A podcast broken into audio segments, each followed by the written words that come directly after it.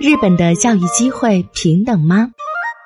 低收入家庭子女无法充分接受教育，将来可能找不到稳定的工作。如果失去平等的教育机会，就可能产生贫困的代际传递。那么，现在的日本年轻人是如何看待教育平等问题的呢？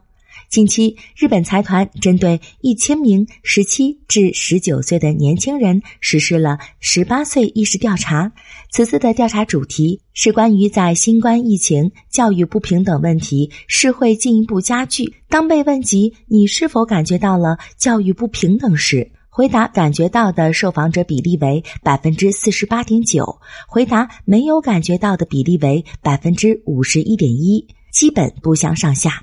十八岁是人生的重大转折点，面临就业或者升学的选择。这个年龄段的受访者中有一半的人没有感觉到教育不平等，这是不是说明日本的大部分年轻人都生活的不错呢？针对回答感觉到不平等的受访者，又进一步询问了他们在哪些时候感觉到教育不平等。回答较为突出的是家庭经济状况。比如，新冠疫情导致家庭收入减少，要上大学只能申请助学贷款。有人袒露了心声，说著名私立中学的学习环境相当优越，比自己的好多了。感觉住在大城市和住在小地方的人接受的教育存在有差距。关于疫情期间居家学习的问题，有人指出各个学校在网络授课方面存在差距。当被问及产生教育不平等的主要原因时，选择家庭经济能力的受访者最多，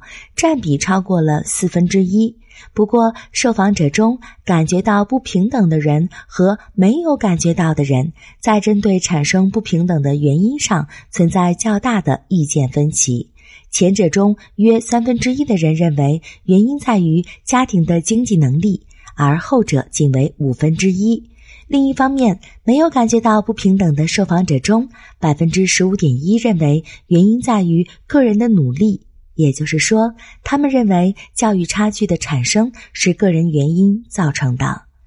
受访者们认为，产生教育不平等的主要原因还包括学校的指导能力、教育环境的地域差异、数字环境的差异、家庭的教育方针和个人的天资等等。在询问所有受访者是否认为今后教育不平等会扩大时，半数以上给出了肯定回答，而回答感觉到教育不平等的受访者中，认为还会扩大的比例达到百分之六十七点一。反映出他们对该问题的未来走向心存担忧。另一方面，回答没有感觉到教育不平等的受访者中，百分之四十九点五的人对这个问题表示说不清楚。针对是否有必要纠正教育不平等这个问题，百分之五十四点六的受访者表示有必要。在回答感觉到教育不平等的受访者中，这一比例更是高达百分之七十一点四。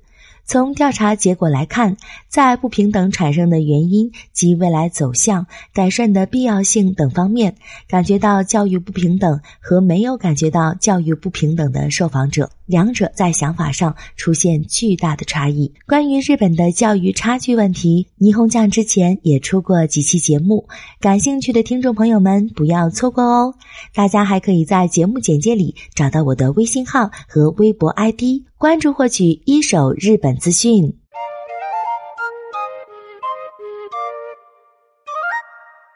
更多信息请看日本网三 w 点儿 nippon 点 com。